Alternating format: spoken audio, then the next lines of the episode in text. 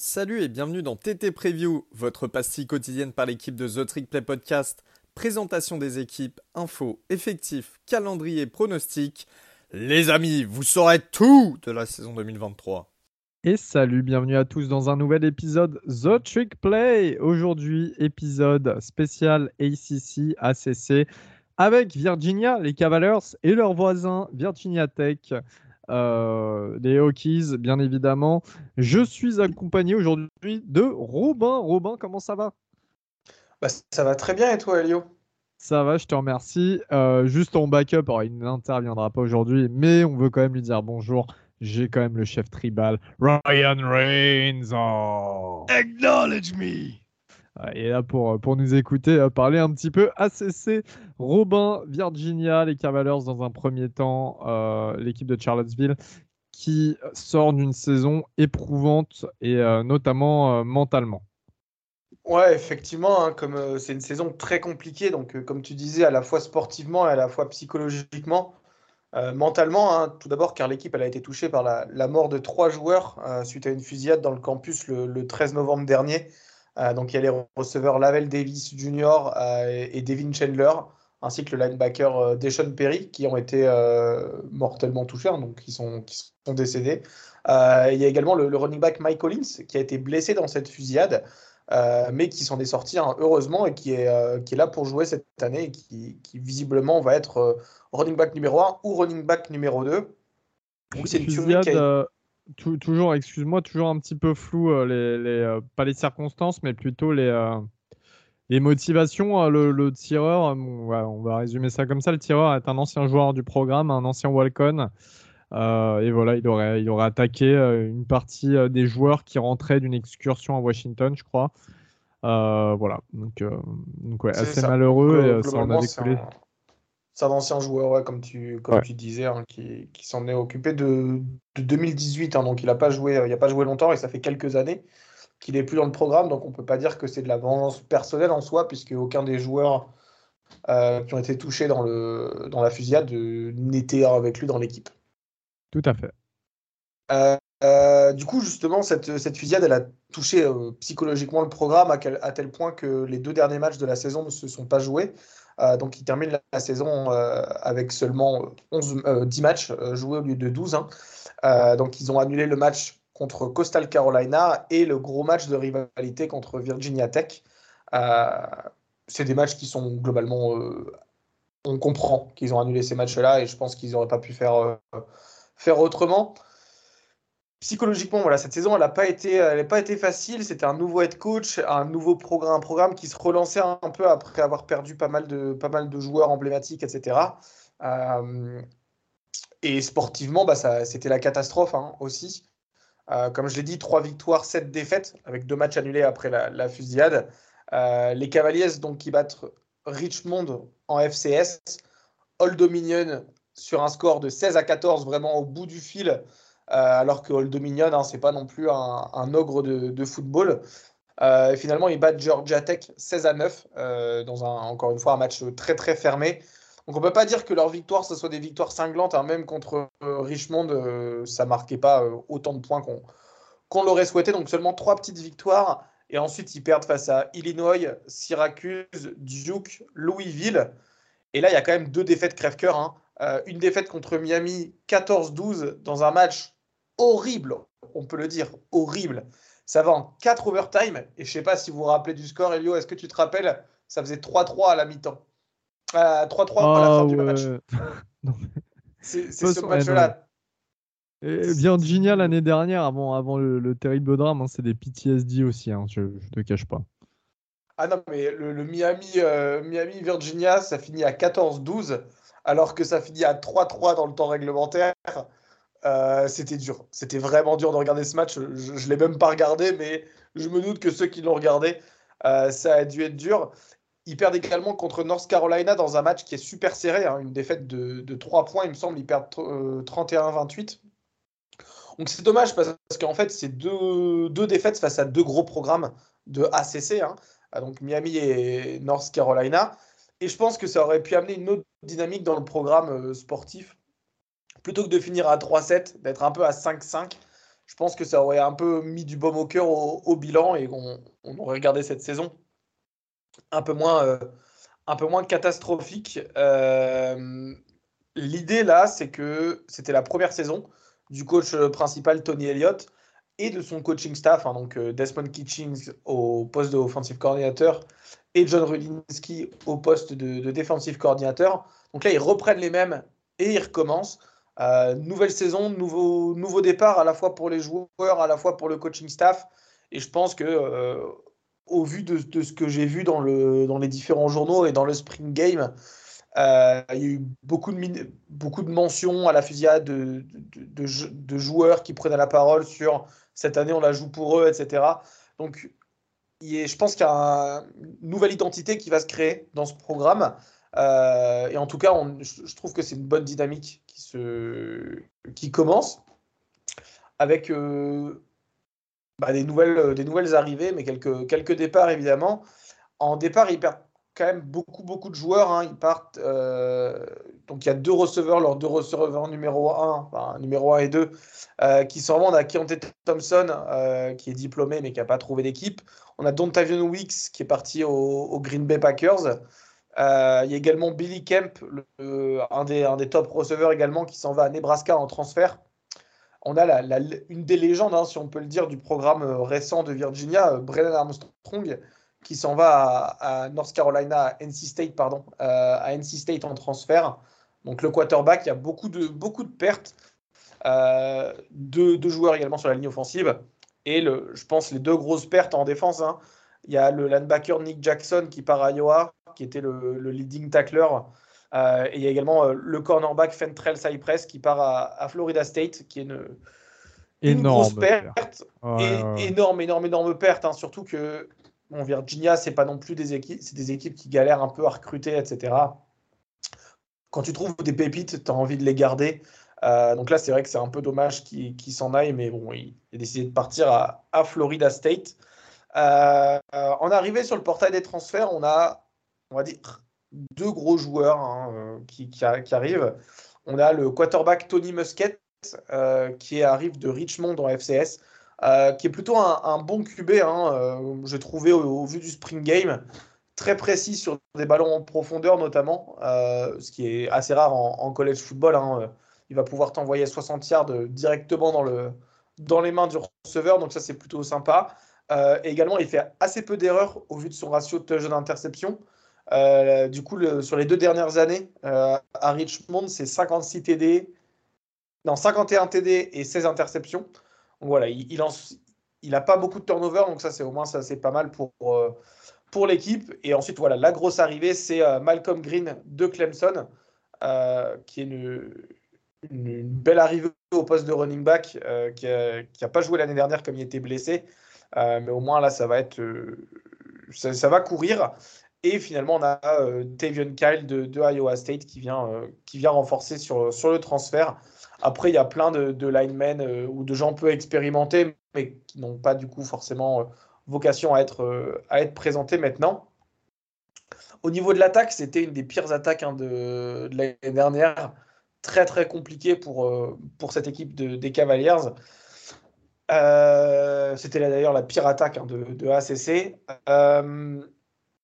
Au niveau de l'attaque, le poste de quarterback, il y aura une bataille de QB entre Tony Musket, hein, donc le, transfert de Monmouth en, FCS, et on a aussi le, true freshman euh, Anthony Colandrea euh, qui va pouvoir euh, potentiellement prendre des reps.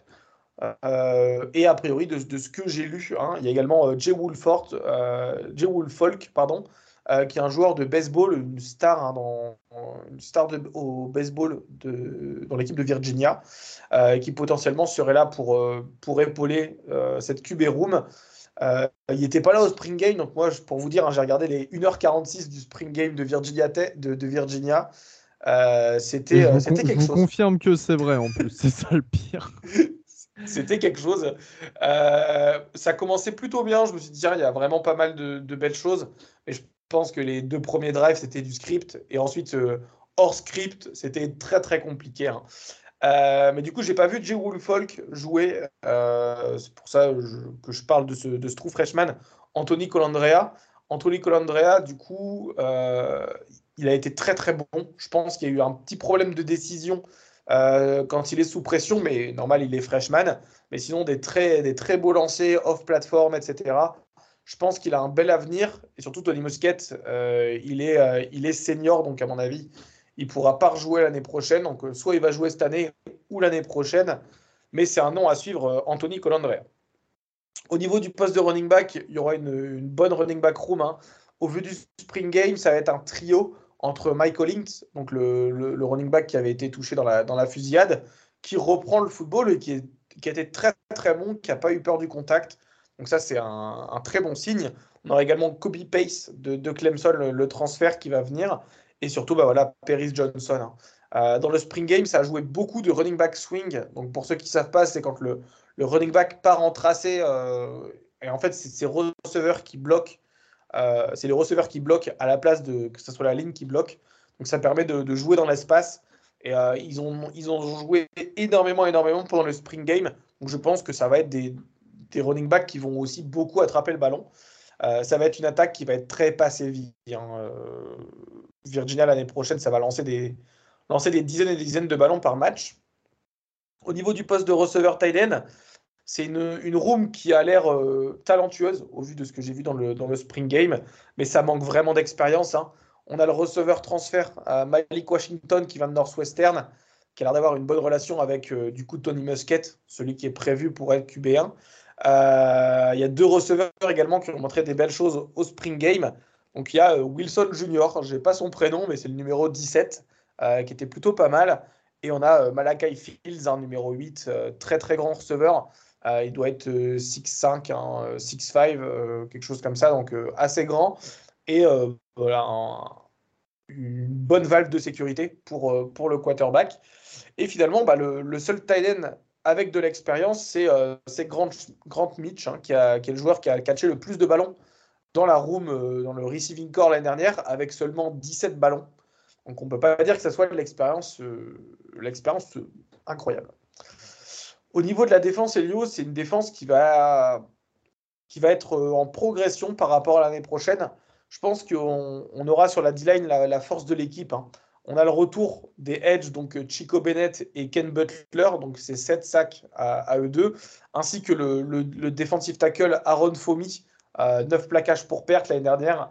Ça va faire un, grand bien à l'équipe et de ce que le coach disait, donc Tony Elliott, disait, c'est vraiment, euh, ils ont vraiment pris ce rôle de leadership dans la défense, euh, à la fois avec les jeunes joueurs, mais aussi bah, sur, euh, ils montrent qu'ils sont là dans, dans les jeux, donc ça va être important à voir, je pense. Au niveau du poste de linebacker, on a James Jackson, 60 hein, plaquages l'année dernière, qui va être l'encre du poste de linebacker. À part ça, j'ai pas trop trop d'infos. Il y a eu beaucoup beaucoup de rotations et des joueurs qui n'avaient pas vraiment d'expérience, donc je ne sais pas qui sera le, le titulaire dessus. Au niveau, finalement, au niveau du poste de DB, on a une, très bonne safety room, hein, et je pense que ça sera la, deuxième force de l'équipe, avec euh, Jonas Sacker, hein, donc euh, le 63 plaquages l'année dernière.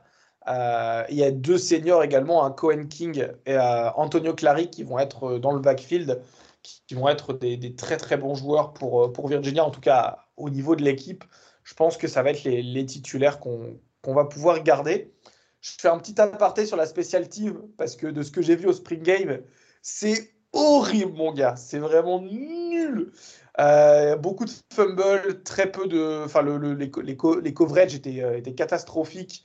Euh, les returns, on parle même pas, il y a eu deux fumbles sur return parce que les receveurs, ils n'arrivaient pas à catcher les ballons, etc.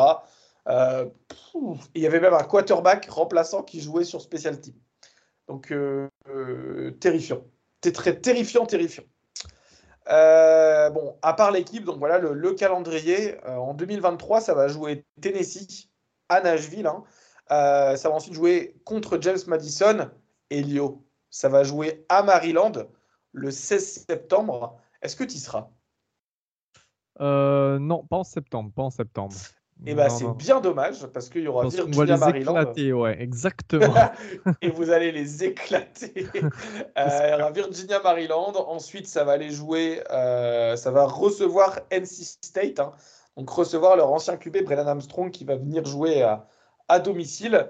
Ensuite, ça va aller jouer à Boston College. Ça reçoit William Mary, donc une toute petite fac. ensuite, ça enchaîne à North Carolina, à Miami. Donc là, deux semaines qui vont être très très compliquées. finalement, Georgia Tech, Louisville, Duke et Virginia Tech dans le gros match de rivalité. Euh, Elio, est-ce que tu auras un petit prono là à la, volée ou pas du tout de ton côté? C'est compliqué. Hein. Virginia, ultra compliqué même. Hein. Allez, ils peuvent gagner face à William Emery. James Madison peut battre Virginia. Ils peuvent euh, gagner à Boston College éventuellement. Et peut-être face à Virginia Tech. Je vois au mieux, allez, au mieux un 4 victoires pour 8 défaites. Au pire, je vois un 2 victoires pour 10 défaites. Voilà. Bon, j'ai un peu plus de. En fait, avant le Spring Game, euh, juste au vu des match-up, je me suis dit, bon, pareil que toi, un 2 victoires, 3 victoires. Sauf qu'au Spring Game, il y a quand même eu des belles individualités qui ont été montrées. Et la ligne, elle est très jeune, donc elle va progresser au fur et à mesure de la saison. En réaliste, je dirais ouais, un 4-8, peut-être un 5-7. Euh, allez, j'espère, je me mouille pas, hein, mais j'espère. un 6-6 pour euh, moi aller en ball game, ce serait une belle récompense hein, pour cette équipe qui a, été, euh, qui a traversé des moments pas faciles. Donc j'espère, j'espère au moins un 6-6. L'année dernière, en fait, l'équipe, elle faisait beaucoup trop de turnover. Hein. Ils finissent la saison avec moins 9 turnovers.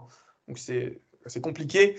Mais surtout, en fait, les deux seuls matchs où ils font moins de deux turnovers, c'est contre Miami et North Carolina, euh, deux matchs qu'ils ont failli gagner. Donc je pense que s'ils limitent les turnovers, il y a moyen de gagner des matchs.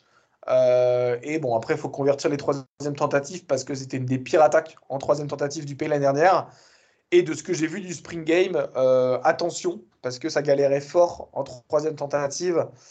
On peut voir. Moi, je, allez, je vais parier sur, euh, sur un 5-7 en très optimiste et euh, deux victoires seulement en, négatif. Et ça va être intéressant de voir l'année 2 de Tony Elliott, hein, qui était un des meilleurs assistants, assistants en college football il y a encore, bah, il y a encore un an sous Monsieur Dabo du côté, du côté de Clemson. on va passer à Virginia Tech, bien évidemment.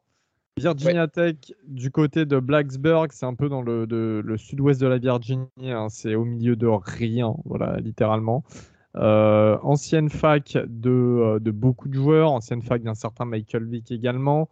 Euh, gros, enfin très connu, gros programme de college football. Ça évolue au Lane Stadium. Vous connaissez l'ambiance au Lane Stadium avec l'entrée et Hunter Zandman de Metallica, tout le stade qui saute. Enfin, c'est une, des plus belles entrées du college football.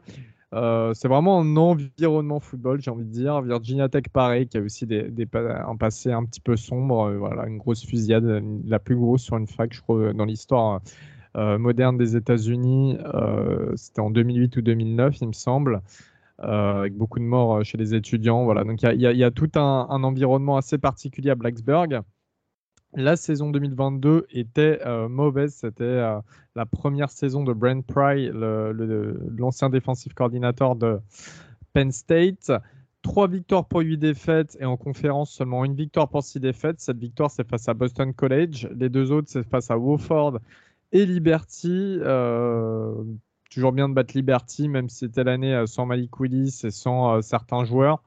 Euh, voilà. Et puis il y a le match donc, qui était prévu face à Virginia qui a été annulé en fin de saison. Vous connaissez les raisons.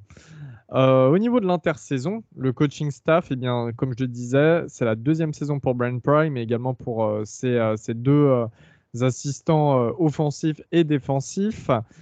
chez les commits, ça reste plutôt pas mauvais. C'est la 39e meilleure classe du pays. Il y a le meilleur defensive end de Juco qui rejoint le programme et il y a un receveur 4 étoiles. Au niveau des transferts, c'est aussi pas mal. C'est la 35e meilleure classe avec deux anciens joueurs 4 étoiles et deux joueurs qui sont 4 étoiles sur le portail. Donc voilà. Euh, ils, ont réussi, ils ont réussi à recruter quand même. Ça reste, euh, ça reste assez correct. Euh, sachant qu'il va falloir bouger les choses et notamment au niveau de l'attaque parce qu'au niveau de l'attaque, eh bien, c'est le plus petit nombre de points par match euh, pas accordé, mais euh, euh, marqué par Virginia Tech depuis 1989 dans l'histoire du programme, 19,3 points en moyenne, et c'était seulement la 120e attaque du pays, donc très très mauvais. Rob, ce mec-là, tu le connais, le quarterback, ça sera Grant Wells. Il est de retour en année senior, c'est l'ancien quarterback de Marshall notamment, quel, quel quarterback à Marshall? C'était fou. Et là, il arrive. Euh, c'est trop bizarre, ouais. C'est un bon QB à Marshall. Et puis là, il arrive. Il était nul de chez nul. Alors, euh, il a lancé. euh, il a lancé 7800 yards, 43 touchdowns et 31 interceptions en trois saisons. Donc deux, donc deux avec Marshall, évidemment. Euh, et puis, il y aura. En, en, fait, c'est un remplaçant, mais tout le monde dit qu'ils sont vraiment en compétition et qu'il peut lui prendre sa place. Il y a l'arrivée sur le portail des transferts de Kyron Drones, qui est un ancien quarterback 4 étoiles originaire du Texas et qui était à Baylor. Donc voilà, c'est un petit peu euh, là où euh, il va y avoir un point d'interrogation au niveau du poste quarterback. Au niveau euh, des réceptionneurs, j'ai envie de dire, eh bien, il y a trois arrivées sur le portail des transferts et il y en a une que je trouve excellente en tête de file, c'est Ali Jennings, qui est un 4 étoiles, qui était le huitième meilleur receveur positionné sur le portail des transferts. Il arrive d'Old Dominion, donc qui est en Virginie. Euh, il cumule 2 milliards et 14 touchdowns en deux saisons là-bas. C'est un ancien joueur avant Old Dominion, il était à West Virginia, il me semble. Mais euh, voilà, Lee Jennings, vraiment, euh, nous en plus qui faisons un peu de fantasy CFB et tout, on savait, on savait qu'il scorait des points. c'est vraiment une très bonne addition. Il y a également Jalen Lane qui arrive de Middle Tennessee State, 1500 yards et 9 touchdowns en deux saisons. Et il y a un receveur qui arrive de Norfolk State, Norfolk State, pareil, euh, Norfolk c'est euh, sur la côte en Virginie, euh, qui a plus de milliards et 9 touchdowns en deux saisons dans les pattes. Donc voilà, on a des, gros playmakers qui jouent à un niveau en dessous, qui rejoignent le programme, à voir si ça peut vite se traduire en ACC. Au niveau de la O-line, c'est une mauvaise O-line en général, alors qu'on est plutôt habitué à avoir quand même des bons prospects chez Virginia Tech au niveau de la, enfin, en, termes d'offensive linemen. Euh, il y a pas mal de jeunes sur les gros postes, tout simplement. Voilà, il n'y a pas grand-chose à dire euh, de plus. Et euh, pour le poste running back, eh bien, encore une fois, on a une arrivée d'un joueur d'un petit programme, c'est Bayshul Tuton, qui arrive de North Carolina A&T, agriculture et technique, hein, technologie plutôt un peu comme Texas Un bon fermier, un bon fermier. Voilà, exactement. Mais il sait courir, il peut courir, hein. il peut courir après les, moutons. 1360 euh, yards et 13 touchdowns en 2022, donc euh, voilà. il a de la vitesse s'il y en a un qui s'échappe. Au niveau de la défense, euh, il n'y a rien à signaler sur la D-line. Il n'y a aucun D-line à plus de deux sacs, donc on va pas faire de name dropping, ça sert un petit peu à rien. Évidemment, vous savez qu'il y a Wilfried Penney, le français, qui joue sur la D-line, donc en espérant une breakout season pour lui, euh, qui passe en année junior, il me semble. Euh, voilà, on pourra faire euh, le bilan à la fin de la saison, sachant qu'il a été, est apparu dans quasiment tous les matchs l'année dernière. Au poste linebacker, on a encore assez intéressant avec notamment Alan Tisdale qui sera de retour et surtout l'arrivée de Stone Snyder qui était euh, l'encre de la défense de VMI, Virginia Military Institute, là où Augustin a passé ses classes. Euh, chez les DB, on a l'arrivée, pareil sur le portail, beaucoup d'arrivées hein, sur le portail. On a l'arrivée de Derek Cantin, qui est un 4 étoiles cornerback sur le portail des transferts. Il arrive de Georgia Southern, où il a eu, euh, bah, il a défendu 11 passes. Il a eu une interception et c'était le meilleur intercepteur en 2020 du pays avec 6 interceptions. Hein. Euh, il y a d'autres joueurs qui en avaient 6 aussi, mais voilà, euh, c'était le maximum euh, d'interceptions sur enfin sur la saison 2020. Il peut également jouer safety, donc son rôle hybride sera plutôt pas mal, sachant qu'il y a déjà une paire de cornerbacks en place avec Mansour Delane qui a 8 passes défendues à son actif en 2022 et Darian Strong qui devrait vraiment, voilà, ça devrait former une bonne paire. C'est un petit peu le point fort de cette défense, les DB. Euh, il y a un bon groupe de safety euh, également. Donc, euh, donc voilà, beaucoup de beaucoup d'arrivées sur le portail des transferts de petits programmes pour Virginia Tech. Ça mise beaucoup sur bah, un petit peu tout ce qui est FCS, tout ça. Voilà, on sait que des fois on a quelques bonnes surprises qui arrivent de là-bas. Maintenant, ça va être un niveau plus élevé pour eux. Euh, va falloir que ça clique vite, qu'ils apprennent vite les jeux. on va voir ça avec le calendrier. Rob, si tu veux, tu peux me, tu peux me donner le calendrier, tu peux me, me citer les adversaires. Eh ben écoute, carrément. Euh, Virginia Tech, hein, c'est un calendrier qui va être euh, assez sérieux. Ça commence par euh, Old Dominion et ensuite Purdue.